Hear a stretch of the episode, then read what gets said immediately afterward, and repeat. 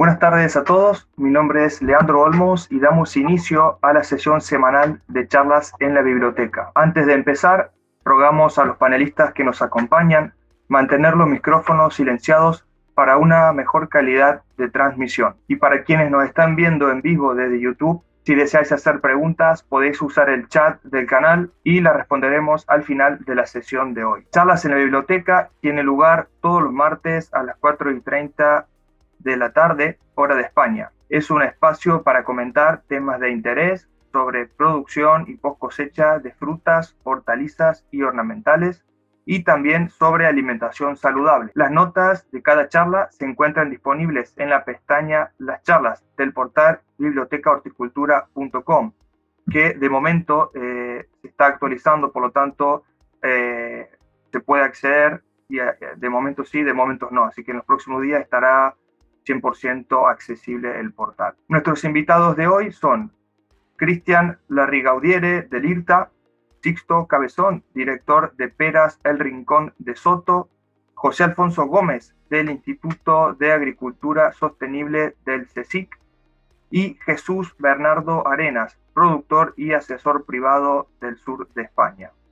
Los temas que trataremos hoy, conservación en pera, cómo evitar el corazón pardo y conservación de suelo, control de cárcavas y cubiertas vegetales. Damos inicio a la charla de hoy con nuestro primer panelista, Cristian Larrigaudiere, licenciado en Ciencias Biológicas y doctor en Fisiología Vegetal por la Universidad de Toulouse, Francia, y actualmente director del subprograma de post cosecha de frutas y hortalizas del IRTA. Bienvenido, Cristian. Buenos días. A ver, si espero que veáis bien la presentación. Vale, pues muy bien, entonces ya vamos a empezar. Entonces, ya hace años que trabajo la temática del corazón pardo en pera, bueno, bastante años porque he empezado en 96 a trabajar en proyecto europeo en este tema y después ha ido muchos años que no se ha trabajado más en este tipo de, eh, de alteraciones, sobre todo trabajando a escaldado superficial, a ver si puedo aquí. Vale, entonces el corazón pardo, esto es una presentación bastante general, ¿eh? voy a presentar un poco qué es el corazón pardo y realmente lo que explica este tipo de alteración. Entonces, primero teníamos que hablar de factores de campo. Esta alteración está determinada primero por la climatología. Aquí se sabe muy bien que, por ejemplo, la, la misma pera, la misma conferencia de Holanda, es mucho más sensible que la conferencia de España, por ejemplo. Esto siendo la misma variedad. Esto se explica por eh, variaciones climáticas durante el, periodo de desarrollo del fruto y básicamente también eh, por las temperaturas más bajas que tienen durante una cierta fase del desarrollo de, del fruto. Entonces, esto se puede observar también eh, de vez en cuando con las comparaciones interanuales en España, pero es un factor que puede ser importante nivel de climáticos, bueno, podemos hablar de lluvia, pero también hay que tener un cuidado importante de eh, los riegos. Es muy eh, malo a practicar o, hacer riegos excesivos cuando son muy próximos a la cosecha. Entonces, en este caso, hay que olvidar de hacer un riego a manta durante los 10 primeros 10 días antes de la cosecha o ajustar bien el goteo eh, a los mínimos en las épocas cercanas a la cosecha. Factores climáticos, podemos hablar también de factores nutricionales. Esto es un tema bastante importante. en este caso ya hemos trabajado eh, durante eh, este grupo operativo que presenta el Sixto de la pera de Riconsoto. Hemos trabajado bastante en este tema nutricional para saber cuáles son los elementos nutricionales que pueden determinar la sensibilidad del corazón cuando pera. Y bueno, y entonces, entonces también intentar definir muestreos durante el desarrollo que nos permitía predecir los frutos que podían ser sensibles. Entonces ya vemos aquí eh, que el nitrógeno es importante, siempre eh, no hay que, hay que evitar excesos de nitrógenos porque en este caso aumenta la maduración de los frutos y puede crear problemas.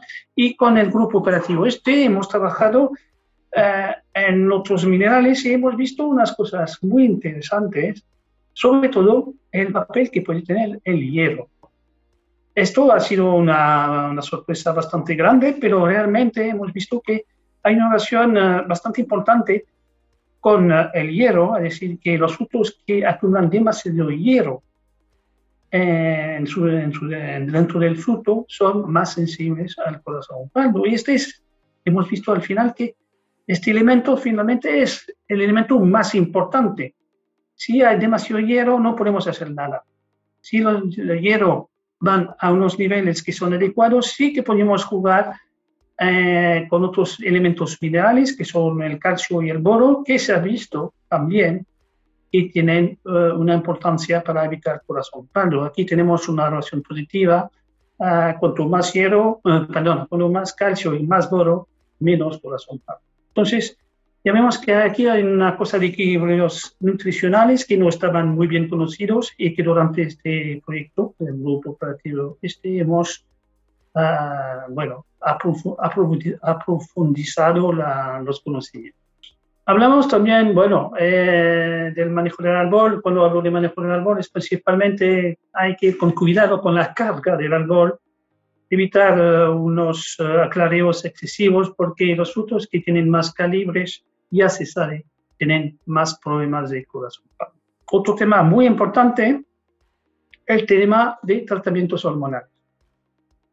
Aquí se ha visto, por ejemplo, que el ácido naftaleno acético, cuando es aplicado para el problema de anticaída en peras, es decir, eh, un momento cercano de la, cosecha, este tratamiento uh, incrementa la sensibilidad al corazón pardo. De la misma manera que el pacloputrazol, que se para reducir el desarrollo vegetativo, porque estos dos tratamientos lo que hace es que incrementa la, la intensidad respiratoria de los frutos en el momento de la cosecha y entonces como esta alteración es ligado a la intensidad respiratoria, a la emisión de CO2, etc., realmente estos tratamientos hormonales pueden ser uh, perjudiciales para, para uh, la conservación y el corazón pardo de, de la Bueno, factor de campo, es muy rápido. Esto es una presión rápida para guardar los puntos más importantes que hay que guardar en memoria a nivel de, qué es y qué hacer con el corazón Pablo en cada conferencia.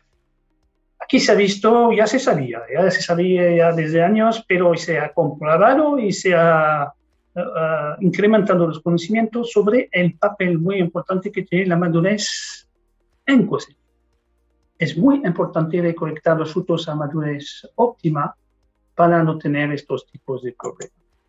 Entonces aquí realmente se sabe que los frutos cosechados más maduros, aquí se puede ver aquí este P3, por ejemplo, que es una figura que tiene, bueno, a nivel de índice de madurez es, más maduro, bueno, desarrolla más corazón.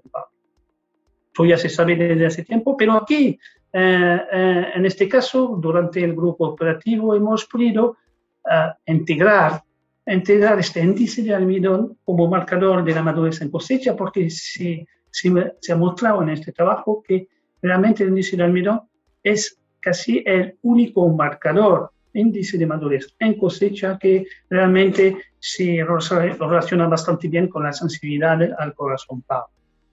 Entonces, índice de almidón, esto es un punto importante de, de la charla y hay que tener en cuenta, entonces ya Sixto ya está de acuerdo conmigo y ahora se va integrando este nuevo índice en la, decisión de cosecha para evitar estos tipos de problemas.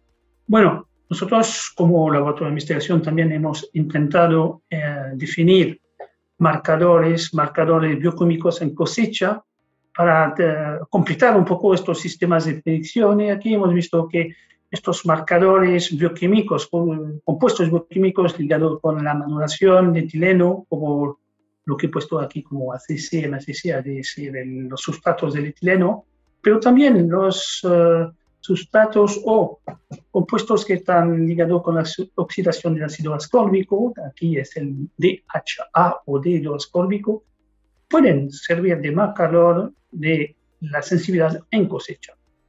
Entonces, bueno, es más difícil, ¿eh? pero es un sistema complementario que podría, puede ser interesante para confirmar realmente si tenemos un lote muy sencillo. Y en cuanto a cosecha, en cuanto a madurez inicial, cuidado, cuidado con la logística de entrada en la cámara, en la central. Primero, uh, se cosecha el fruto, pero hay que tener en cuenta que hay que ir con mucho cuidado entre el tiempo de demora que puede haber entre la cosecha y la llegada central. Se recomienda no exceder unos tiempos de 6 a 8 horas entre la cosecha y la entrada central para que la fruta entre en buenas condiciones. Entonces, es el primer punto que tener en cuenta en la cosecha para evitar los problemas. Pero, y sobre todo, eso lo hemos podido ver en este proyecto, hay que um, evitar una demora de entrada en la cámara fría. Es muy, muy importante. Aquí tenemos un ejemplo de un comparativo entre uh, cómo pueden influenciar una demora de cosecha, es decir, cosechar los frutos después de la, de comercial, más maduro, y la influencia de un mismo tipo de demora, pero eh, en entrar la fruta en la cámara fría. Mirando a la central, se deja eh, nosotros en el pasillo de días y ya vemos que realmente la demora eh, en la entrada de la cámara fría es mucho más eh, nefasta, si puedo decir, que la demora en cosecha. Entonces, cuidado, cuidado, es muy importante. Miramos a la central, llegar a poner los frutos en la cámara de forma muy rápida. Bueno, y también hemos trabajado sobre sistemas de control. Bueno, básicamente dos sistemas, que es uh, el preenfriamiento, pre-refrigeración. La idea en este caso es, cuando la fruta llega al central, es un poco parar, parar un poco la, respiración del fruto, evitar que eh, produzca demasiado CO2 y entonces en este caso mejorar uh, la conservación. Entonces se ha trabajado eh, con diferentes fincas, aquí hemos podido ver, son los frutos preenfriados están en verde, podemos ver claramente que, bueno, aunque en este caso ya solo tenemos un, una mejora parcial, pero ya puede ser interesante ya, Uh, pero uh, depende también mucho del campo y de la madurez en cosecha. Otra vez, importante de saber cómo cosechamos los frutos. La eficacia de la refrigeración también depende del tiempo de aplicación que hay entre el momento que se hace el tratamiento y la cosecha. Es muy importante hacer el enfriamiento cuanto antes, después de, de cosecha, el pre-enfriamiento. Y bueno, depende de la duración de almacenamiento, uh, en efecto que igual por muy largas duraciones no es tan efectivo. Otro sistema, y bueno, eh, realmente es un sistema que se, había, que se, uh, que se aplica que se aplica en uh, los países que han tenido siempre problemas de corazón palo en conferencia, Bélgica, Holanda, es una técnica que consiste a aplicar un retraso de la puesta en atmósfera controlada. Entonces, esto es sencillo. La fruta se entra en la cámara primero, se deja en frío normal, sin la atmósfera, y después de un cierto tiempo, y aquí hemos podido determinar que el óptimo es 30 días en frío antes de poner la cámara en régimen, uh, la cámara con la atmósfera controlada. Entonces, aquí vemos claramente que uh, logramos uh, controlar el corazón palo de forma bastante importante, bastante satisfactoria, digamos del 65 al 90% de control del corazón palo, y esto en nuestras condiciones experimentales, que preciso aquí son las uh, más nefastas que hemos, que hemos podido imaginar para inducir el corazón palo. No son uh, condiciones comerciales, porque aquí tra hemos trabajado con 5% de CO2, que no es la condición de CO2 que se aplica comercialmente, pero para inducir justamente estos tipos de problemas. Entonces vimos que hasta en las condiciones uh, más desfavorables que podemos imaginar, bueno, le llegamos a controlar eh, este tipo de alteración en la conferencia. Entonces, es un tema realmente muy interesante aquí buenos resultados y podemos esperar realmente a resultados aún más interesantes que eh, en condiciones comerciales. Bueno, yo creo que esta técnica ya se está aplicando. Se está aplicando cuando hay muchas dudas con ciertos lotes en cuanto a sensibilidad de corazón. Bueno, con eso no me voy a extender mucho. Ya voy a acabar esta presentación. Bueno, es una presentación muy sintética, muy resumida de todos los puntos principales que tenemos que considerar para evitar estos tipos de problemas. Y en este caso yo creo que, que aquí el consejo que os puedo dar es consultar la guía que, hemos, eh, que estamos acabando de desarrollar, ya está casi en planta, etcétera. Es decir, que consultar esta guía que, bueno, eh, la pueden encontrar, insisto, creo que aquí está conmigo, eh, eh, consultar la DUP Peras de Consisto que os puede informar sobre esta Muy bien, y, con, esto acabo esta presentación. Bueno, gracias por, por su atención. Muchísimas gracias a ti, Cristian, por tu increíble presentación. Y bueno, continuamos. Ahora el turno de Sixto Cabezón, quien es ingeniero agrónomo por la Universidad Pública de Navarra y es director de Rincón de Soto, peras con denominación de origen protegida. Hola, muy buenas a todos. Muchísimas gracias por habernos invitado a estas charlas. Eh, empezaré un poco haciendo una pequeña presentación de nuestra denominación. Eh, nuestra denominación de origen es la primera denominación de origen protegida de peras que se forma en España. Actualmente abarcamos 1.192 eh, hectáreas, 18 eh, empresas comercializadoras y manejamos un volumen de, ventas de un, superior a 15 millones de euros. Eh, nuestro trabajo como consejo regulador es, por supuesto, controlar el origen y que el producto salga al mercado conforme exige la denominación de origen. y también una parte damos asesoramiento en campo, asesoramiento centrales para sus diferentes mm, certificaciones. Y también eh, tratamos de ser, dentro de lo posible, una especie de oficina de I más de, de nuestros socios, para cosas que ellos por sí solos no podrían acometer, pues a través de la denominación pues se consigue tanto la, la, financiación como pues, el organizar proyectos grupos operativos de uno de esos problemas que tuvimos fue precisamente el problema del corazón en el año, la cosecha del año 2016, mm, pues a priori sobre el papel era una cosecha muy buena, muy buen tamaño, buena producción, pero ya desde nosotros eh, recogemos eh, en la segunda mitad de octubre, mm, empezamos la venta de la nueva campaña primeros de septiembre y ya para el mes de noviembre empezamos a ver ya problemas, empezamos a tener peras que nos aparecían con el corazón cuando te aparece este tipo de, mm, de, problemas, la verdad es que es un problema muy serio, porque eh, por supuesto que es una pera que internamente no está comestible, que no está bien la imagen que puede hacer muy mal, pero el principal problema que tiene desde el punto de vista de, la producción y sobre todo del almacén es que es muy difícil de detectar. Eh, es un problema que es totalmente interno. Mm, la única forma de detectarlo son métodos destructivos, directamente abrir la pera, pero claro, eh, la pera que está buena ya no la puedes volver a juntar, con lo cual no tienes. Sí que había algún, alguna. Esos cambios internos que se producen en la pera también producen mm, cambios en la densidad del fruto y sobre todo en las centrales que utilizan mm, el palo de, cosecha se vuelca en una, una, pequeña piscina de agua para evitar golpes, pues sí que había algunas que flotaban. De hecho, fue la, la, primera índice que tuvimos de que teníamos un problema, era que habíamos un número Mm, excesivamente alto de peras que flotaban en la, en Y ahí empezamos a abrir y empezamos a, ver qué. evidentemente es algo que tú no puedes eh, eh, controlar, mm, no puedes eliminar de, la, del envase final, porque es que no lo ves.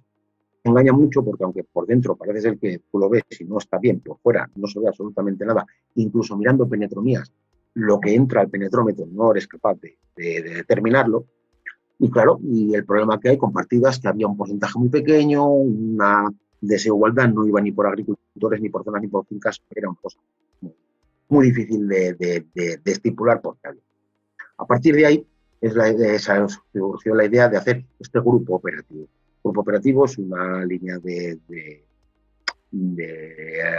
ayudas, sobre todo económicas, para el tema de investigación más que investigación, sobre todo muy vinculada a solucionar problemas directos, es una investigación básica, pero muy encaminada a eh, solucionar problemas que se puede encontrar la gente con métodos e investigaciones que ya están hechos previamente.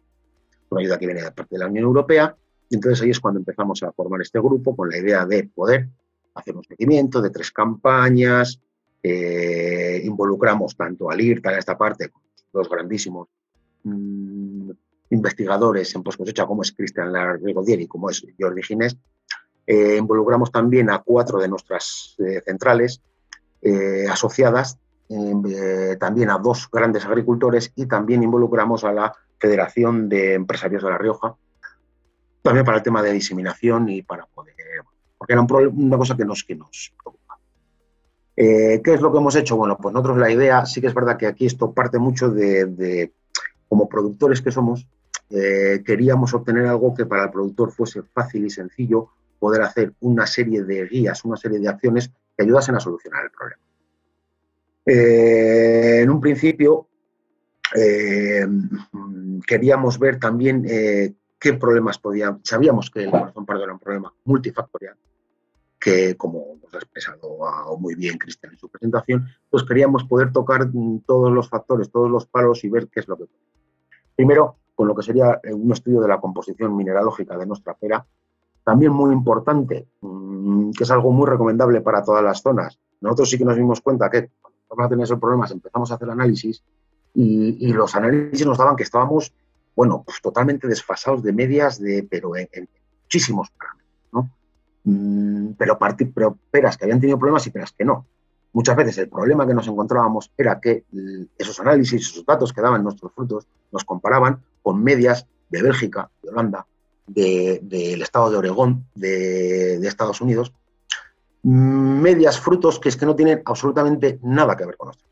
Entonces, una de las cosas que también queríamos eh, obtener era cuál es una composición media de, eh, habitual y buena de nuestras peras, que eh, si tenemos una, una, composición que vemos que es buena sometemos a, una conservación nada óptima, como ha dicho Cristian, con unos excesos de CO2, y aún así la pera es mm, resistente y no nos da corazón pardo, pues ese tipo de, concentración de los diferentes nutrientes es bueno para, eh, es, buena y es una marca de nuestra zona. Con lo cual, pues, una vez que nos pueda venir el problema, podremos comparar con unas medias que realmente son También queríamos mirar todo el tema de lo que es el, eh, la nutrición como a la fruta, cómo afecta al árbol, cómo afecta después a la conservación, buenas prácticas a la hora de la recolección, buenas prácticas a la hora del prevenciamiento y buenas prácticas a la hora de, eh, conservar, sobre todo en larga conserva. Eso básicamente lo que hemos hecho. Mm, se controlaron más de 30 parcelas, se tomaban análisis de, de hoja y de fruto en cinco momentos distintos durante tres años seguidos se pudo ver las concentraciones habituales, luego esos frutos, esas parcelas se sometían a, una conservación, en parte en las instalaciones del IRTA, una, una, una conservación, digamos, más mm, científica o más de laboratorio, y al mismo tiempo también teníamos esas mismas parcelas y esas mismas fincas en nuestras instalaciones habituales, en una conservación más comercial, una conservación más, eh, digamos, habitual. Eh, a partir de ahí, pues, de los años hemos tenido cosas que, hemos, ha presentado aquí Cristian, sobre todo mm, sí que vemos una parte muy buena que es el poder hacer trabajar juntos a, la investigación con lo que es la experiencia, de, con lo cual eh, pues hemos podido ver cosas que son muy importantes, muy importantes como ha podido ver, eh, o habéis podido ver, que particularidades con la concentración de hierro, particulares, hay un método que hemos hecho eh, que ya existía, no lo hemos nosotros, pero eso de la degradación de almidón ¿Por qué es tan, importante? No solamente porque es muy bueno para reflejar el estado de, cómo entra una pera en conservación, sino que también es un método fácil de hacer. Hay otras formas de mirar diferentes tipos de ácidos, el químico, el málico, pero siempre para una, para una central hortofrutícola que generalmente no tiene una gran disposición de personal técnico ni un gran laboratorio eh, controlar un montón de partidas a través de, una, de la valoración de un ácido, eh, el método de valoración es más lento, mientras que este es muy fácil, es simplemente cortar la pera por la mitad, sumergirla en el gol y a que se, a que se eh, parde, que reaccione y ahí tú puedes ver. Es muy sencillo y, sin embargo pues nos da una gran información.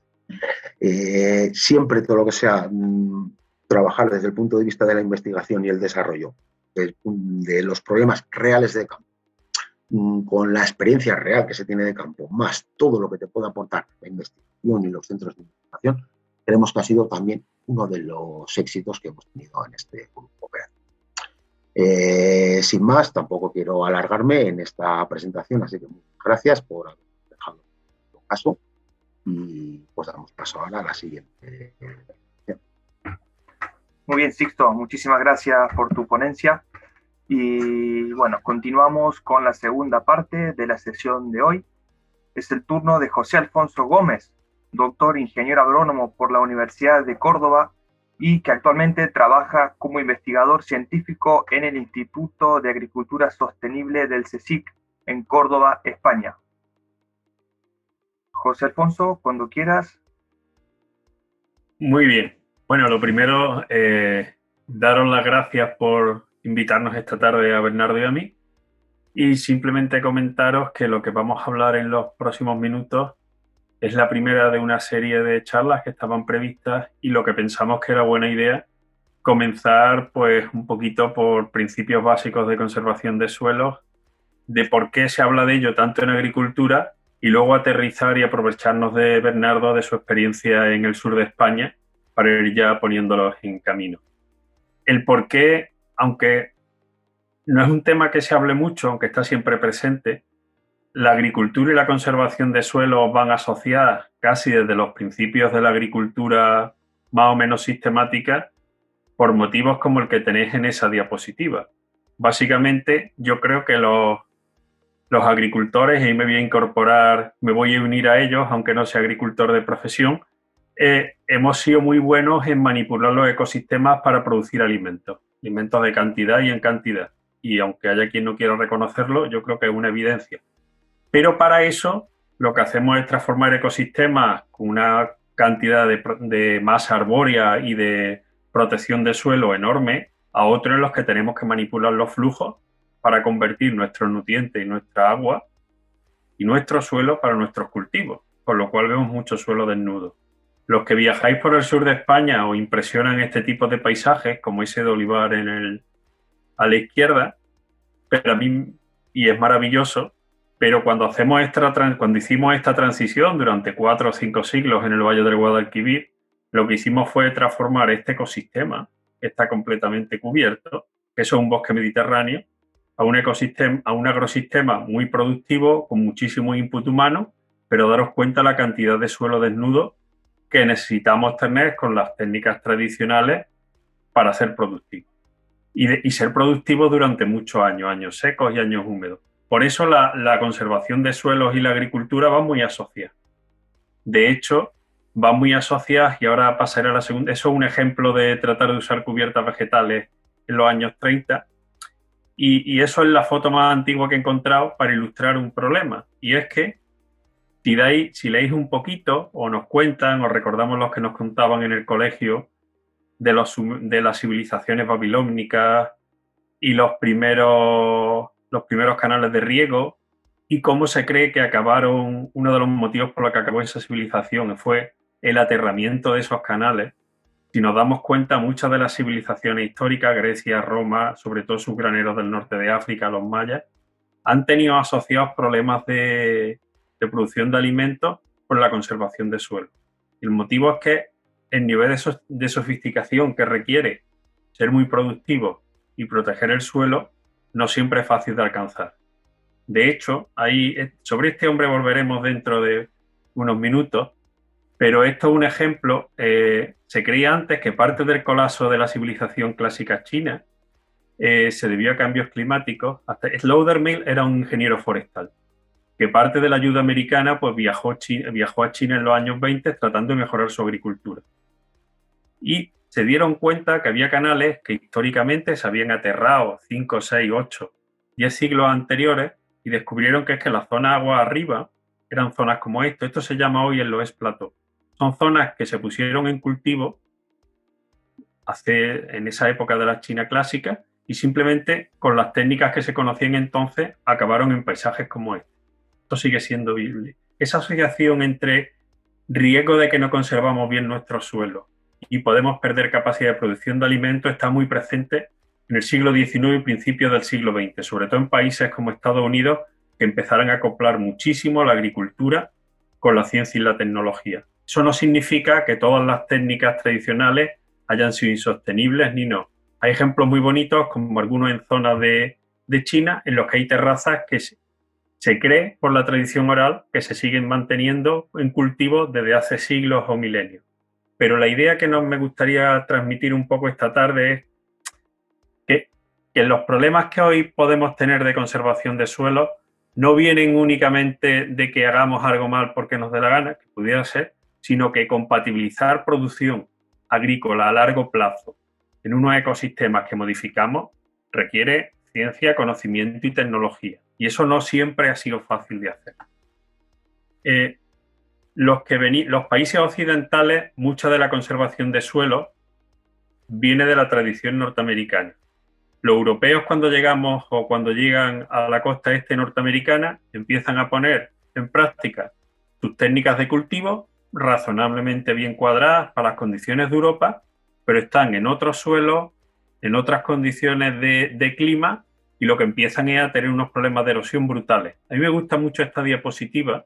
Lyell es uno de los padres de la geología y este era un británico que una de las cosas que hizo cuando visitó a Estados Unidos, pues antiguas zonas agrícolas muy erosionadas porque tenían cañones, eran cárcavas como esta, esto es una foto del año 10. Lyell cuando visitó Estados Unidos no, tomó fotos, hizo láminas, pero lo que quiere decir, en Estados Unidos a partir del siglo XVIII, con la colonización europea, empiezan a tener problemas de erosión muy graves. Y es curioso, oímos hablar de Benjamin Franklin, de Thomas Jefferson, de George Washington, por motivos políticos o científicos, pero todos estos nombres, que muchos de ellos eran grandes propietarios agrícolas, tienen trabajo reclamando la necesidad de mejorar las técnicas de manejo de los suelos para no hacerle un daño irreparable. Esta tendencia se va reforzando en Estados Unidos a partir de los años 10, 20, porque empiezan a darse cuenta que esto puede ser una amenaza para la producción de alimentos. De hecho, a principio, y ahí empiezan a acoplarse métodos técnicos y científicos de mejorar los cultivos y el manejo de suelo para prevenir paisajes como eso. Eso coge vida propia a partir de los años 10 y 20, como os comento, y donde termina de despegar en Estados Unidos, todo había oído hablar esto, del Dust Bowl, las tormentas de arena, que esto no es ni más ni menos que las zonas de las grandes praderas que están en el interior de Estados Unidos se ponen en cultivo a partir del boom de los años 10 y 20, viene una sequía enorme a finales de los 20 y ese suelo es transportado miles de kilómetros al perder la cobertura vegetal por tormentas de arena que llegan a Washington en la costa este.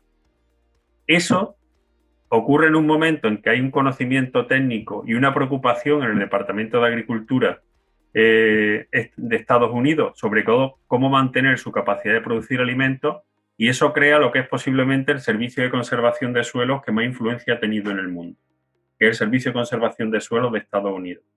Lo comento en esta primera charla porque muchas de las técnicas que este servicio desarrolla y muchos de sus formatos de alguna manera u otra llegan a Europa y en especial a España. En España hubo en los años 50, eh, se crea un servicio de conservación de suelo. Eh, como anécdota, uno de los primeros paquetes de ayuda que llega a España, con, los acuerdos con Estados Unidos, el primer manual de conservación de suelo español es una traducción del Departamento de Estado americano, hecho dentro de este paquete de ayuda. En mucha medida, muchos de los ingenieros que trabajamos en España somos herederos de esta escuela. Y a mí me gusta mucho esta diapositiva. Este señor de la izquierda, el del traje negro, es el fundador del Servicio de Conservación de Suelo americano. Este es el último viaje que hizo al extranjero, murió un año después. Esta foto es del año 59. Y, y esta es una foto a la derecha de Jaime. Con lo cual, en España en los años 50 se creó un servicio de conservación de suelos porque existía la percepción que venían documentando ingenieros agrónomos en España. hay artículos de Darmeno desde el año 1905 indicando la necesidad de mejorar cómo manejamos nuestro suelo. Y ahora, para no aburriros con la historia académica, nos vamos a aprovechar de Bernardo Arena, que es un, lleva, llevamos colaborando muchísimos años, eh, es un consultor con muchísima experiencia y mucha preocupación en tema de conservación de suelo, y yo creo que ahora, Bernardo, puedes hablarnos un poco de ejemplos y situación en el sur de España, cuando quieras.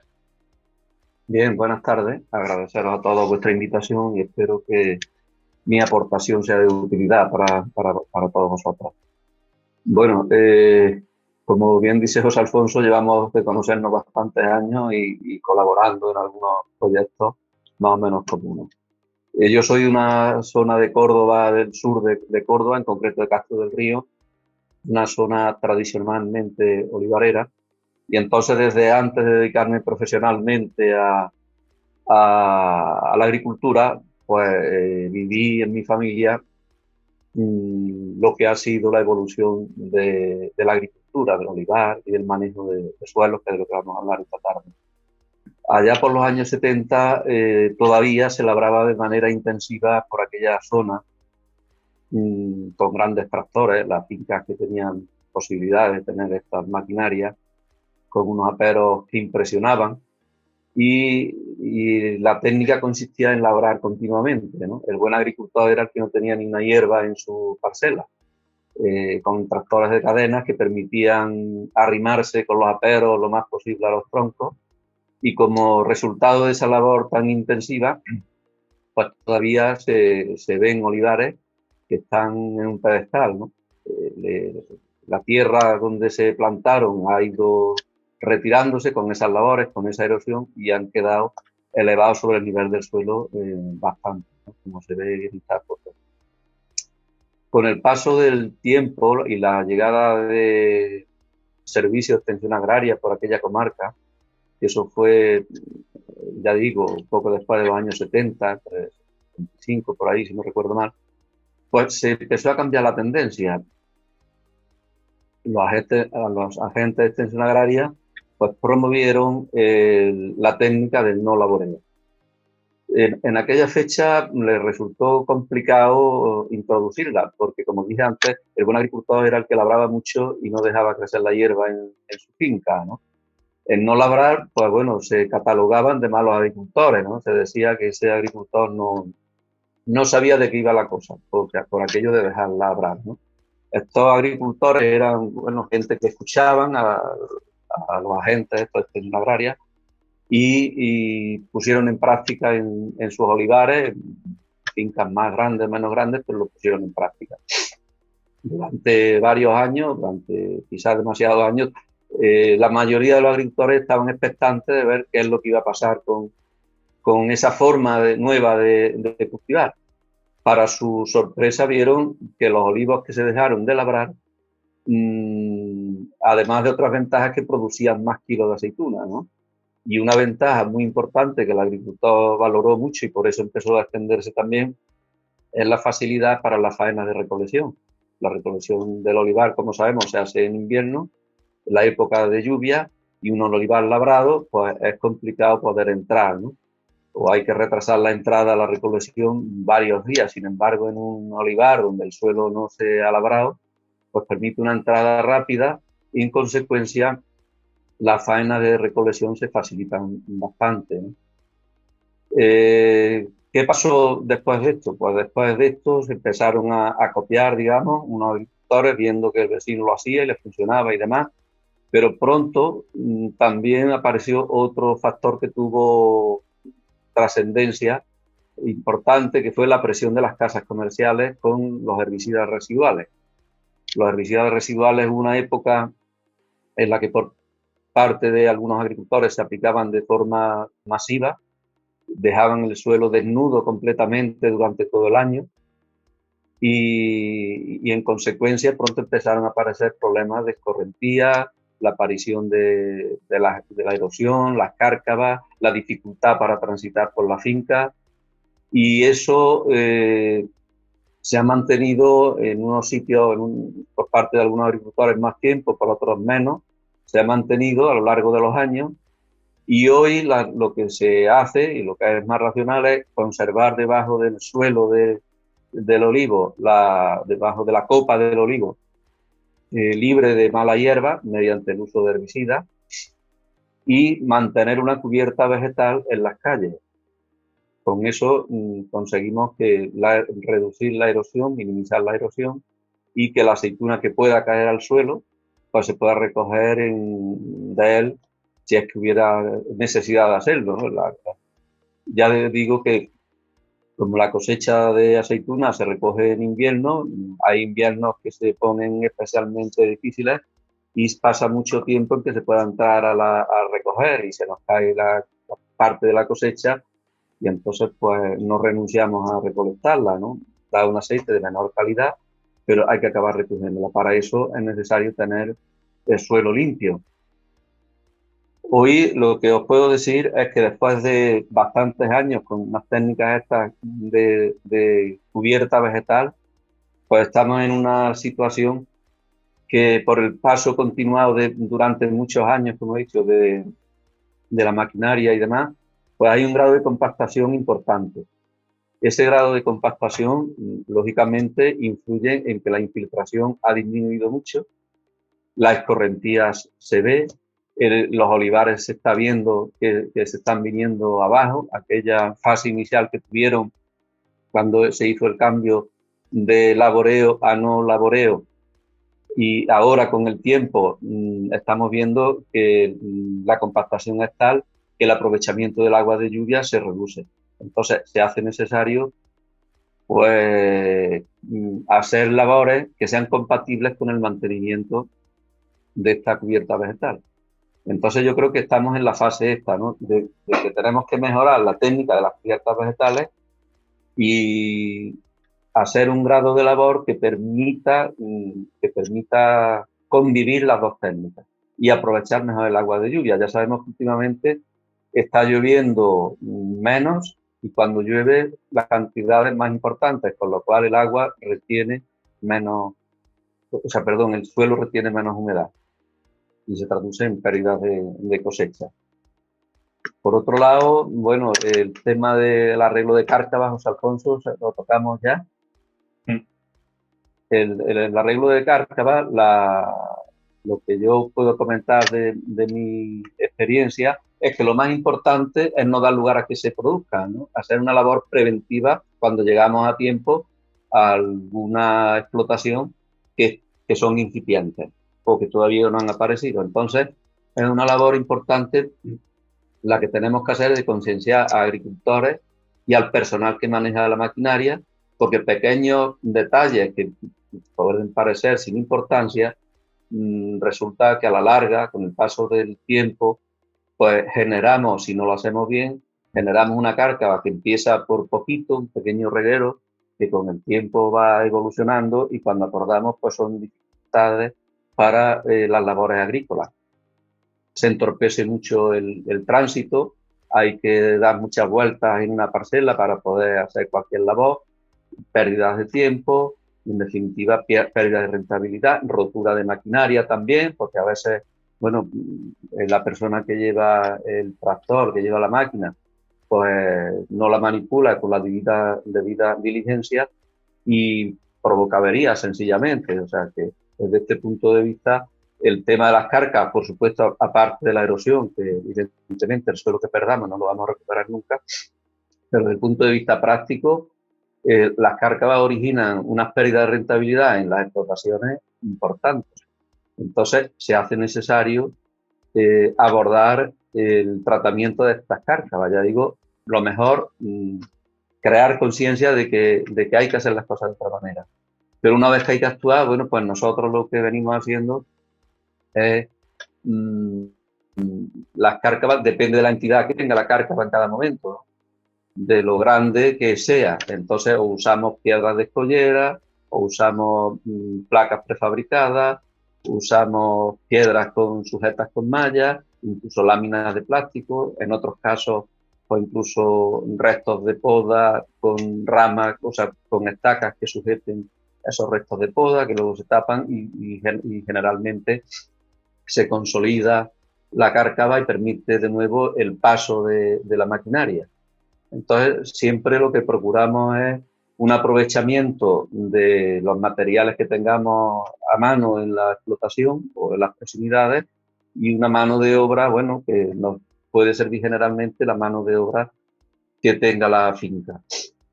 Eh, en cárcavas de más entidad, pues lógicamente recurrimos ya a empresas especializadas para solucionarla. Lo que sucede es que el costo de un arreglo de una cárcava de esa entidad ya pues encarece bastante y la rentabilidad del campo no da para grandes obras.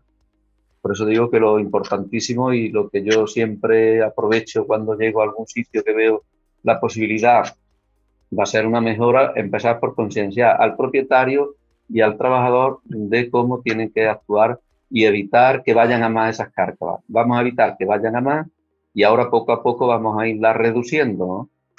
La labor es, larga, pero bueno, a la vuelta de unos cuantos de años, lo que era una finca que no se transitaba, en todas sus besanas, como aquí decimos, pues la convertimos en una finca que disminuimos los costos mm, de las labores bastante.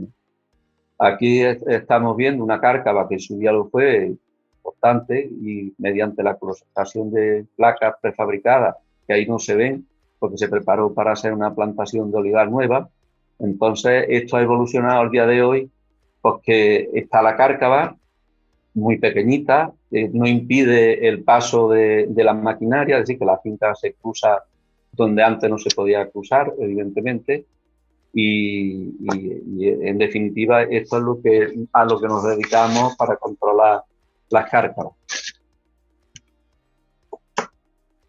Eh, ¿Qué es lo que ya lo he dicho antes, pero quiero incidir más en cuál es el futuro de esto? Pues el futuro pasa por, pasa por tomar conciencia de la importancia que tiene no perder el suelo. El suelo que lo perdemos es imposible de recuperar ya nunca más. Entonces, el agricultor ha ido tomando nota de que unos por propio convencimiento de lo que han visto de su vecino, de su comarca, y otros porque las normas de, condicionalidad de la paz obligan a dejar en ciertas pendientes unas cubiertas vegetales y demás, pues al día de hoy en esta zona yo diría que el 85-90% de las fincas están en no laboreo con cubierta vegetal, unas que se siembran, otras que se aprovechan la hierba, la hierba espontánea, se selecciona con utilización de herbicidas para dejar las gramíneas de porte pequeño, que son las que compiten menos con, con el olivo. Y eh, hasta aquí, bueno, pues acaba mi intervención para comentaros qué es lo que hacemos en el sur de Córdoba con las cubiertas vegetales y el olivar. Muy bien, muchas, gracias, Bernardo. Y simplemente un par de puntos ya finales un poco por, por dónde podría ir. En España desapareció el servicio de conservación de suelos y básicamente lo que se ha venido haciendo en suelos, en términos de conservación de suelos en zona agrícola, ha venido siempre como una respuesta a exigencias de la política agraria comunitaria. Básicamente, si recordáis la condicionalidad que ya comentó Bernardo a partir de ciertas pendientes, controlar las cárcavas, han sido siempre normas eh, con muy poco seguimiento técnico y básicamente, digamos, de, mínimo, pero que se han ido aumentando eh, con los años. Y desde la última PAC y sobre todo a partir de, esta nueva, y en general en toda Europa, en lo que se habla más que de conservación de suelo, se habla de prácticas de conservación de suelo asociadas no solo al suelo, sino también a la provisión de servicios ecosistémicos. Regular el clima hidrológico, mejorar biodiversidad, esto es más fácil verlo con una diapositiva. Esto es, por ejemplo, un canal vegetado, que, esto es parte de un ensayo que tenemos aquí en la campiña de Córdoba, y este agricultor lo vio como una solución de evitar la erosión en su cárcava a un precio moderado. Esto es una rotación de cereal. Dentro de esta orientación de la PAC y reforzar la provisión de servicios ecosistémicos, esto es también un filtro verde y esto es también una isla de biodiversidad en una campiña bastante homogénea o en cubiertas vegetales. Hemos hablado muchísimo de cubiertas vegetales y yo mismo mi carrera científica está centrada en eso para control de erosión, pero hoy ya a las cubiertas vegetales en muchos sistemas certificados, como en este viñedo o en algunos que puedan venir, como en este olivar en el Aljarafe, se les pide que cumplan otras funciones. En este caso, que tengan un periodo de floración muy amplio para mejorar las poblaciones de artrópodos y fauna que, que viva predando sobre ellos. Y esa es un poco por donde creemos que va, desde un punto de vista más práctico, como dice Bernardo, seguir reforzando el convencimiento de, cada explotación y desde el punto de vista normativo, sobre todo de la PAC, posiblemente ir asociado a, ir incrementando poco a poco las exigencias, pidiendo no solo suelo, sino sobre todo protección de hábitats y que son normativas normalmente más exigentes. Y no sé si no hemos pasado de tiempo, pero esto era todo lo que teníamos para comentaros esta tarde. Muchas gracias de nuevo por vuestra atención. Muy bien, Alfonso, muy bien, Bernardo, muchísimas gracias por vuestro interesantísimo aporte. Y bueno, continuamos eh, con la parte final de las presentaciones de hoy. Eh, ahora vamos a presentar en la sección en breve, en la cual nosotros desde la editorial vamos a compartir diferentes tipos de artículos y noticias que han sido publicados en nuestros portales y que consideramos de gran importancia. Eh, en primer lugar, mi compañera Paula Navarro va a comentar la siguiente noticia que figura en pantalla. Hola, buenas tardes. Eh, bueno, de comentar así de manera breve que ya venimos, bueno, ya estamos en verano y viene verano y viene la salmonela también. Así que, nada, bueno, decir que AINIA ha encontrado, bueno, han desarrollado eh, una técnica que eh, pasa a ser la prueba de salmonela en 24 horas, cuando tradicionalmente siempre la hemos tenido sobre unos tres días.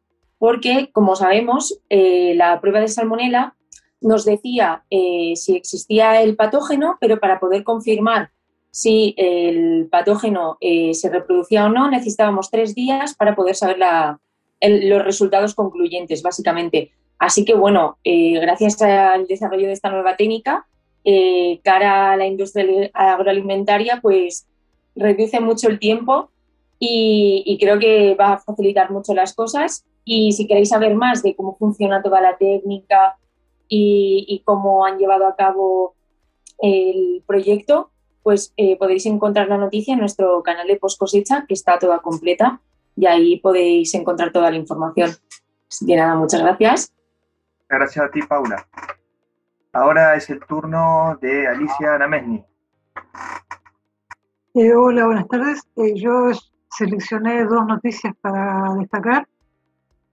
Por un lado, es un servicio que tiene la empresa Carburo Metálico, que está especializada en gases para muchas industrias, incluida la alimentaria, ellos tienen en su página web un sitio en el cual se puede calcular la huella de carbono de diferentes tipos de productos y envases. Los productos pueden ser desde vegetales hasta de origen animal. Los envases eh, abarca diferentes tipos de envases, básicamente de, plástico, con o sin tapa, y eh, en función de la cantidad de producto que tiene, pues se puede determinar la huella de carbono de este producto. Como comentaba Paula, esta noticia la podéis leer en, nuestro portal poscosecha.com, entrando en la fecha de carburos metálicos, eh, se accede al, calculador de huella de carbono. Y la otra noticia es este, que una que FAM es una empresa que está especializada en reducir el tamaño de los alimentos, es decir, tienen cortadoras eh, que también se aplican tanto a productos cárnicos, lácteos como vegetales. Y, la, digamos, hemos traído la noticia porque ellos han modificado su página web, la han modernizado, y ahora resulta muy fácil encontrar el tipo de máquina que más apropiada para, eh, según el tipo de corte que queramos hacer. Además, eh, otra novedad que tienen es que en su, ellos están en España, están en Valencia, eh, eh, hay la posibilidad, si queremos hacer pruebas antes de, de llevar un producto al mercado, esto se puede hacer en las instalaciones que tienen ellos en Valencia. Igualmente, para tener más información de todo esto, en la noticia que hay en cosecha.com. Muy bien, Alicia, muchísimas gracias. Y bueno, eh, por último, compartiré esta noticia que va un poco en línea con la presentación en, en la jornada de hoy realizada por Alfonso y por Bernardo. Este artículo se encuentra publicado en nuestro portal tecnologiaarticula.com y habla del octavo Congreso Mundial de Agricultura de Conservación que ha iniciado ayer en la localidad de Berna, Suiza, y se extenderá hasta el viernes de esta semana. Eh, como todos eh, saben, será un congreso obviamente virtual y en el día de ayer ha dado inicio a este congreso eh, representante de la FAO, comisarios de eh, la Comunidad Europea y miembros del gobierno suizo. Así que para todos aquellos que quieran bueno, seguir en, en línea esta, este interesantísimo congreso, podéis ingresar a través de nuestro portal y allí tenéis el enlace directo al evento. Y bueno, llegamos a la ronda de preguntas. Aquí, bueno, vamos a comentar algunas preguntas que tenemos para los disertantes de hoy. No sé si quiere comenzar alguno, si no puedo comenzar yo mismo, como, como quieras, Alicia. Sí, Leandro, yo sí que tengo comentarios a, a nuestro comentarios comentarios preguntas para para Cristian y para Sistos. Me ha resultado bueno muy interesante por supuesto Cristian Larrigaudier y, y Sisto Cabezón la, todos los comentarios que habéis hecho en relación a, a los problemas que tiene la pera que entiendo que se han magnificado después de que los antiescaldantes los productos químicos antiescaldantes se quedaran prohibidos, ¿no? que eso obligó a usos de atmósferas quizás más, más estrictas, ¿sí? pero creo que habéis introducido eh, dos eh, elementos digo, desde el punto de vista tecnológico, que es por un lado el preenciamiento por agua, entiendo que como método de preenciamiento rápido, que quizás eh, no, no, era el que más se utilizaba en fruta de, fruta de pepita, digamos que por lo que habéis comentado de la importancia que tiene un descenso rápido de la temperatura, eh, que quizás puede ser cada vez más importante, y por otro lado, el tema de la determinación del grado de madurez a través del almidón, ¿no? que era una técnica muy típica de manzana y que quizás en pera o no se utilizaba o se utilizaba menos. ¿no? Poner va, va un poco mejor. ¿sí? Sin duda. Bueno, sí, es verdad que esta alteración se desarrolla bueno, de forma esporádica en la zona, bueno, directamente es aún difícil de saber el por qué, pero es verdad que el índice de almidón yo creo que será una herramienta bastante útil porque uh, hoy en día y con estos, seguramente con estos cambios climáticos que observamos uh, en los últimos años, los índices de madurez estándares, y yo estoy pensando principalmente en la firmeza, no, no representan tanto la madurez biológica del fruto. Esto es el problema. Aquí hablamos de una alteración fisiológica que aparece en conservación, entonces lo único que puede predecir este tipo de alteración es un índice de madurez un poco fisiológico. Es decir, y básicamente el, el, único que está en esta línea de, de vista es el almidón, porque la degradación del almidón está relacionado con uh, la producción de etileno. Es decir, que hasta en cosecha o antes de cosecha los frutos producen poco etileno, pero la, la poca cantidad de etileno que pueden introducir y que pueden acumular aquí dentro del fruto proporciona una degradación de almidón que puede ser uh, diferente, entonces uh, sí que es más representativo de la fisiología del fruto. Bueno, lo más interesante, esto hemos trabajado en ello también, eh, sería medir el etileno a la cosecha, o lo que hemos hecho nosotros, enfriar los frutos 10 días, 15 días y ver cómo evoluciona la producción de etileno, porque esto realmente indica el estado fisiológico de madurez que tiene el fruto. Pero el índice de almidón es mucho más sencillo. Yo creo que le da, uh, bueno, ayuda en la determinación de estos problemas. Sí, nosotros, eh, por comentarte un poco, nosotros sí que eh, lo que hemos visto que es un índice que se complementa perfectamente con lo que ya se está utilizando de penetromía o dureza de, de pulpa y cantidad de azúcar, eh, lo que te viene, como ha dicho bien Cristian, mmm, hablando en román paladino, te viene a expresar un poco cómo está la actividad interna de la pera, de una forma muy sencilla.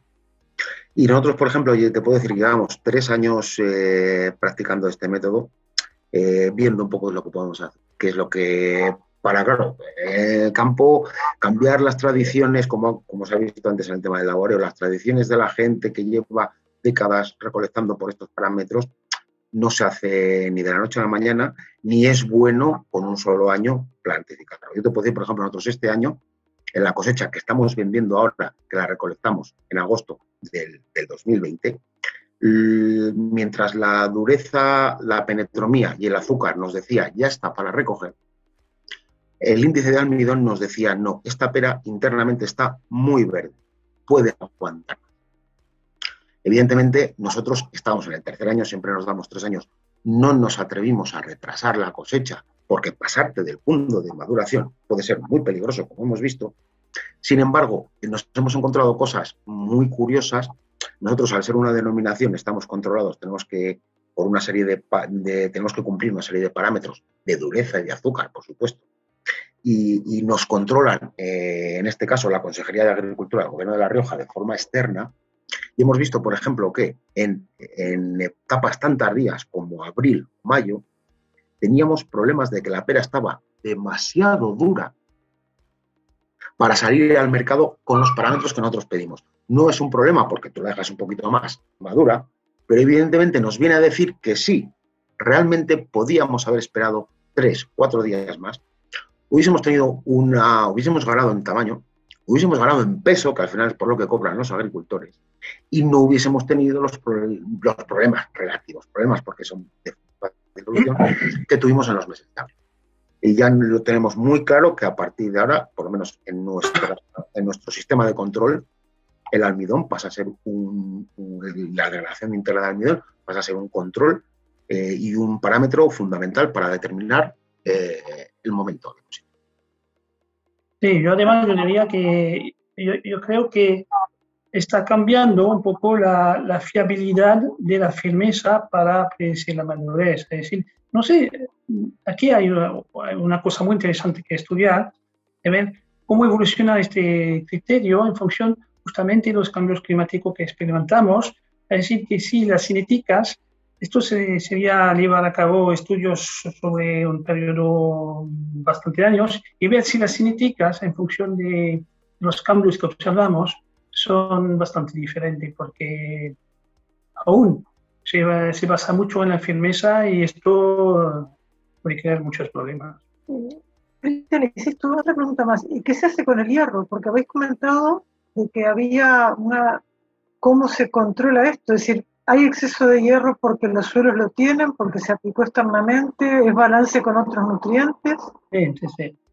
Bueno, sí, si tenéis un poco de paciencia, estoy uh, justamente trabajando un artículo que, uh, que voy a enviar a un no sé dónde, pero que justamente está sobre pues envíaslo, que no de la conferencia, que no se describe nada de la conferencia en composición mineral, y este peso del hierro. No, por ejemplo, es muy divertido porque uh, ya sabemos que hay otra pera que es de gran interés que se llama la cuti.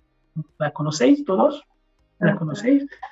Esta pobre cuti tiene un gran problema de corazón. Es una locura. Y imagináis, tiene cuatro veces más hierro que los otros tipos de peras. Esto confirma que el hierro a veces bueno, el hielo puede ser un punto importante. Entonces, nosotros, bueno, con uh, trabajos con 50 campos, uh, dos años de plantación, etcétera, análisis multivariante, etcétera, eh, bueno, el elemento que destaca es el hierro.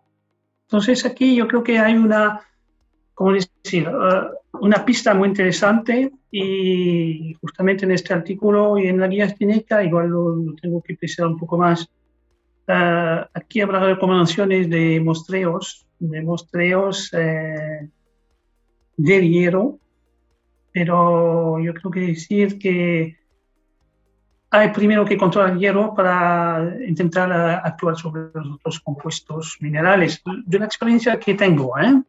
bueno, no quiere decir que es misa, que vale para misa, pero hay indicaciones muy importantes que se confrontan con diferentes y uh, yo creo que ya tenemos información eh, que hay que tener en consideración. Igual hay que precisar un poco los niveles, ¿no? Los niveles, exactamente qué niveles no tenemos que pasar, etcétera.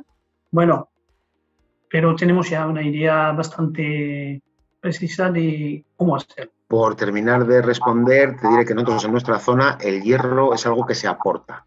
Son, eh, son suelos principalmente que abunda el carbonato cácico, ligeramente básicos, y que el hierro se suele quedar bloqueado precisamente por, por, este calcio. Es algo que aplica el agricultor, eh, que además evita que el árbol se ponga amarillo, con lo cual para que haga una buena producción, y sí que nosotros hay que vemos que, una limitación de... No solamente es una limitación... Mm, lo, que, lo que estamos viendo, lo que estamos pensando, es que no solamente es... Eh, suele haber un momento, que es en el momento de floración, cuando brota el árbol, cuando más aplicamos ya, ¿vale? Y se suele aplicar mucho. Eh, o sea, se, suele aplicar mucho de golpe, ¿no? Entonces sí que estamos viendo que quizás es posible que en ese momento en el que se produce esa formación del fruto, ese cuajado, esa división celular, ese momento de exceso de hierro, lo que se podría hacer es repartirlo, no tener un momento en el que tiene muchísimo hierro y luego descienda, sino mantener una meseta. Quizás nos podría ayudar a, evitar excesivas condiciones. No, estoy totalmente de acuerdo. Eh, no, sí, Cristian, si me permitís una anécdota del doctor Salive. El doctor Salive es o era un investigador en cítricos brasileño muy reconocido. Y él decía que los cítricos, los árboles cítricos estaban amarillos, pero él no les veía que, hubiera descenso de rendimiento, ¿no? Un por ese lado, ¿no? Pero este, bueno, esto es en plan anécdota y ya estoy trabajando en eso. Y después, simplemente una, una aclaración. Eh, la descomposición interna es el paso siguiente a la podredumbre al corazón pardo o son problemas diferentes? Sí, sí, no, ni me entiendo que esto daría para otra charla, sí, pero por lo menos una aclaración rápida. Bueno, yo creo, tú lo has dicho en la pregunta, corazón pardo y la podredumbre. De un lado hablamos de un agente fúngico que crea la podredumbre. ¿Qué, qué, hablas de podredumbres? Podredumbres, igual hablas de descomposición interna. Como la descomposición interna, sí, sí, perdón. Ah, vale, vale, entonces... Sí, perdón, perdón, Ahora lo entiendo mejor. Perdón, tienes razón. Yo, yo realmente nunca pondría el nombre de podredumbres eh, mm, interna. Descomposición, sí, sí, sí, tiene descomposición, sí. Es un agente patogénico, ¿no? Entonces, no estamos en ello. Aquí hablamos de... Uh, eh, dos gemelos, pero que son de, huevos diferentes, es decir, que realmente eh, tienen muchas similitudes, pero bastante eh, diferencias también. Es decir, que básicamente en dos palabras, todos estos problemas internos en la pera resultan básicamente de dos procesos. Uno que es una maduración exagerada, sobremaduración, y otro que es la inducción durante el estrés frío y todo esto, CO2, de problemas oxidativos. Dos cosas. Entonces, según que predomina uno o el otro, madurez, iremos a un sistema más bien de descomposición blanda, descomposición interna del, fruto, cuando eh, se expresa más este proceso de sobremaduración. Si se expresa más desde el principio estos problemas de... Eh, decir, de problemas oxidativos, aquí también el hierro seguramente, hemos hablado. De esos problemas oxidativos, aquí tenemos uh, pandeamientos, pero también muerte celular, estas cavernas, etcétera, etcétera. Entonces vamos más bien por este lado. Pero también existe que van los dos juntos. Y, por ejemplo, nosotros hemos observado frutas que, que son blandoles, pero que también cavernas. Es decir, que son dos cosas que van uh, van eh, a veces conjuntamente, pero que, eh, eh, que implican procesos fisiológicos que son diferentes. Pero en el corazón pardo, la maduración también es muy importante. Pero según que prueben uno o otro, yo diría para descomposición interna y el corazón pardo irá más bien a líneas oxidativos. Bueno, descomposición interna, yo creo que si tú estarías de acuerdo conmigo, Nunca hemos visto una en un fruto inmaduro. No, esto no existe. pero podemos tener prueba de corazón palo en frutos que aún son firmes, que pueden ser un poco verde. Esto es muy distinto. Entonces, este aspecto madurez es muy importante, sobre todo en el, problema de descomposición No sé si he respondido a tu pregunta. Gracias. Muy bien, muchísimas gracias. Y yo quisiera hacerle una pregunta eh, a Bernardo o Alfonso, quiera responderla. Eh, yo creo que aquí, bueno, en, función de lo que habéis comentado, yo creo que la, frase, la famosa frase, mejor prevenir que curar, no podría encajar mejor, y más teniendo en cuenta los problemas causados, problemas que pueden causar, digamos, las cárcavas en, en, en, los terrenos. Y por lo tanto, eh, quería saber, digamos, a modo aproximativo, cuánto tiempo se demora en recuperar un terreno que ha, que ha tenido una cárcava eh, por varios, por varios años. Empieza tú, si quieres, Bernardo, y luego comento. De acuerdo. Bueno, pues eh, evidentemente el tiempo va a depender de la entidad de la cárcava. Yo la técnica que usamos, lo primero es en el momento que llegamos con la primera actuación que no vaya más, una primera actuación que no vaya más, y luego a lo largo de los años hacer otras intervenciones posteriores para que al cabo de cuatro, cinco, diez años pues podamos recuperar, eh, no a su estado original, evidentemente, pero sí que evitemos los problemas que supone el tránsito para las labores. Y reduzcamos lo que he dicho, los costos del laboreo, porque hay que dar muchas vueltas. ¿no? Si tenemos obstáculos en una parcela, en una finca, cuantos más obstáculos elimine, pues más me van a cundir las labores que tengan que hacer posterior. Entonces, depende de la entidad y depende de, de la disponibilidad de presupuesto que tengamos también, evidentemente. Lo normal es hacerlo en varias fases y es grande, en varios años.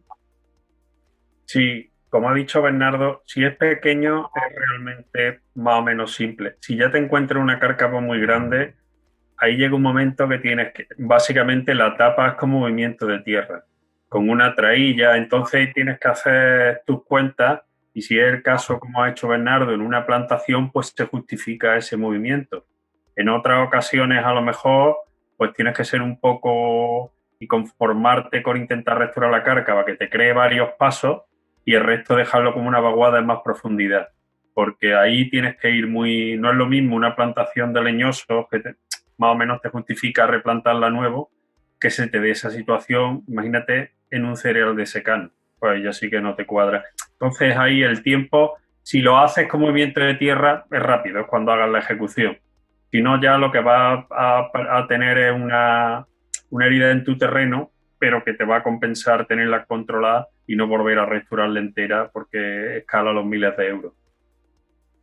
Me imaginaba, por eso, por eso iba la pregunta y bueno, también para, no para asustar, sino para concientizar a los agricultores de la importancia que tiene prevenir este tipo de problemas y, en todo caso, bueno, si ya, si ya está el problema, eh, atacarlo lo antes posible, digamos.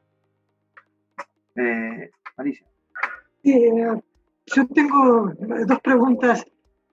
Por un lado, una de curiosidad, las placas que habéis nombrado, o sea, que son esas placas prefabricadas que se utilizan, que es madera, que es esa, es una pregunta. Y después me gustaría saber eh, Bernardo, que estás en zona olivarera, bueno, creo que en este momento en Olivo está con Olivo y los hospitales, ¿no? Está el tema de los superintensivos. Eh, los superintensivos, ¿cómo juegan en todo esto que habéis comentado, inclusive desde el punto de vista de la cosecha? Porque se cosechan eh, de otra forma, ¿no? Con máquinas, no tal. un poco eh, tener opinión, sí. Bueno, si he entendido bien la pregunta, eh, te refieres al superintensivo. No sé si qué ventaja aporta con respecto al olivar tradicional.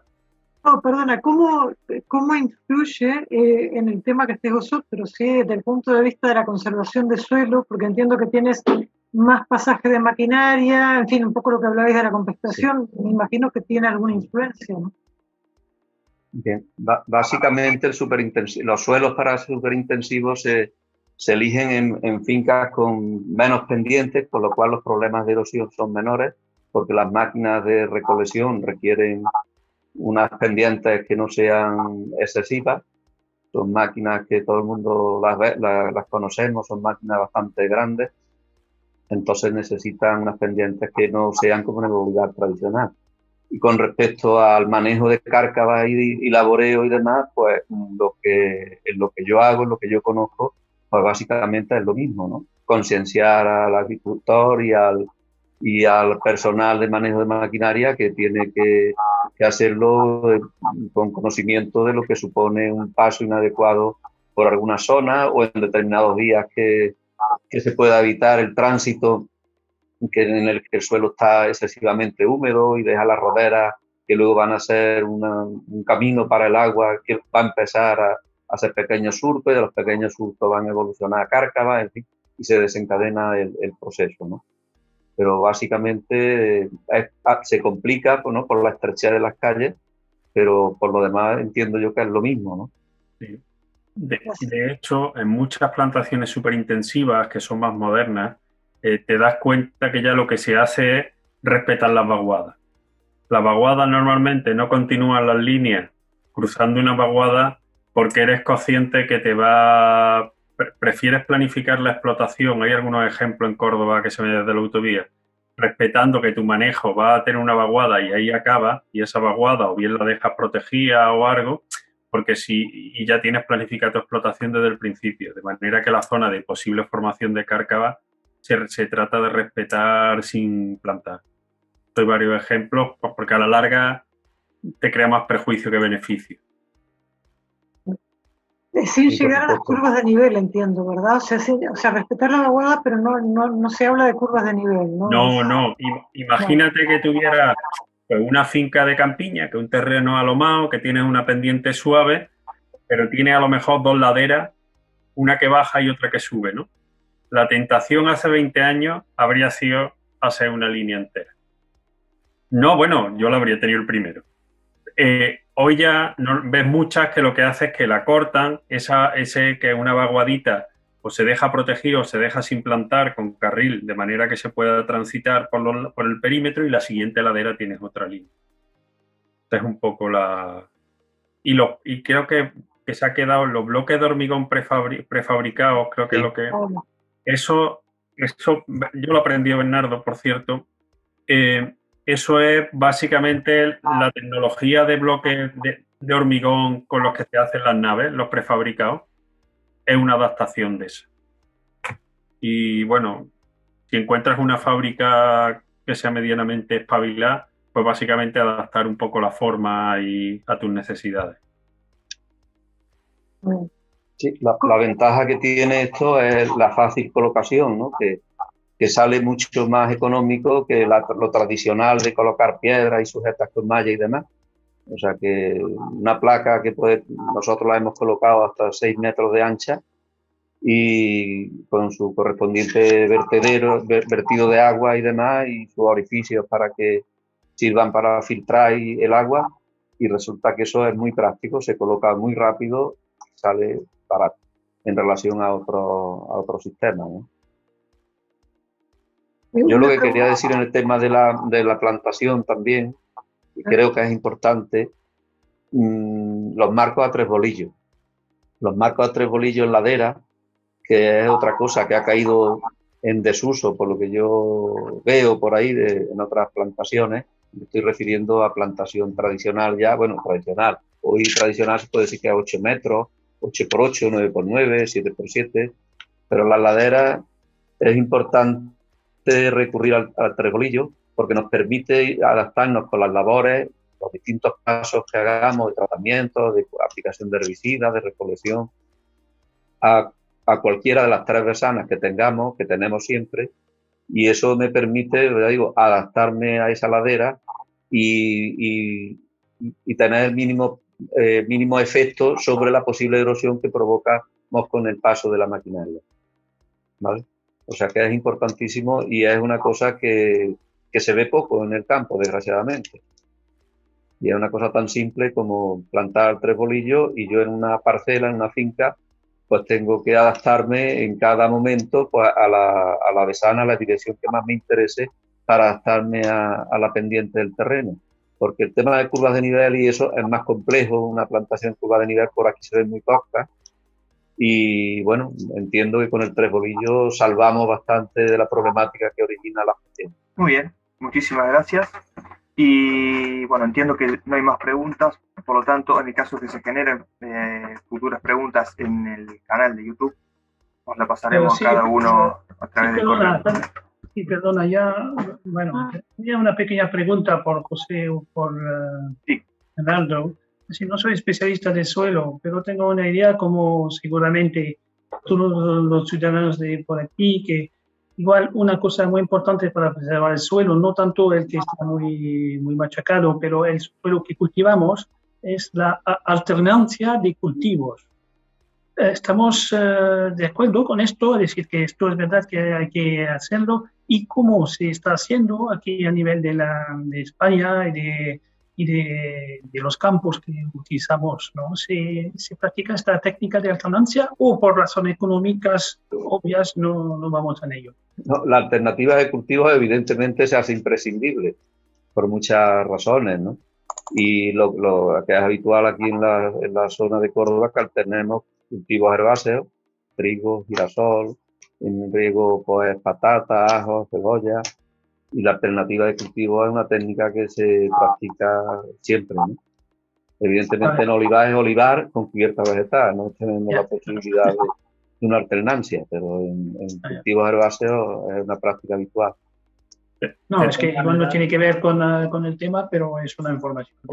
de todas maneras, hay una presión brutal. En los grandes valles agrícolas españoles, el, cultivo anual lo está pasando mal por motivos económicos. Ah. Y, yo creo que a lo menos en el Valle del Guadalquivir hay una traslación a cultivos que te ofrecen un poquito más de posibilidad. Ahora mismo está viendo, estamos viendo una transición de, de rotaciones de cereal a leñoso importante. Y, y, lo que queda de rotaciones, pues claro, los hortícolas los intensivos que tiene riego tienen mucho campo, pero en los anuales de secano sí es cierto que la línea de condicionalidad de la PAC, aunque solo sea por cumplirla, si ha dado, si ves cómo aparecen eh, cultivos que se habían perdido, unas leguminosas, algunos, y a nivel de paisaje sí ves que eso, está, eso sí ha tenido un impacto pero la presión económica es brutal. Los márgenes son, Bernardo lo conoce mejor que yo, pero los márgenes de, anuales de secano son muy, muy, muy, muy difíciles. Bien, eh, una última cosita, eh, Alfonso, y, damos cierre a la jornada de hoy. Cuando tú dices el pasaje de cultivos anuales a leñosos, ¿te refieres puntualmente, por ejemplo, a pistacho, aguacate? Pistacho, almendro, eh, pecano, eh, sí, eso es lo que estamos viendo, vamos, en la parte del Valle del Guadalquivir que me muevo, me muevo yo. y Bernardo lo ve mucho mejor que yo, pero yo con eso estoy de acuerdo, ¿no? Un crecimiento en el cultivo del, pistacho se está viendo un crecimiento bastante importante en los últimos años y se espera que siga creciendo, por eso te preguntaba, la, por eso iba la aclaración.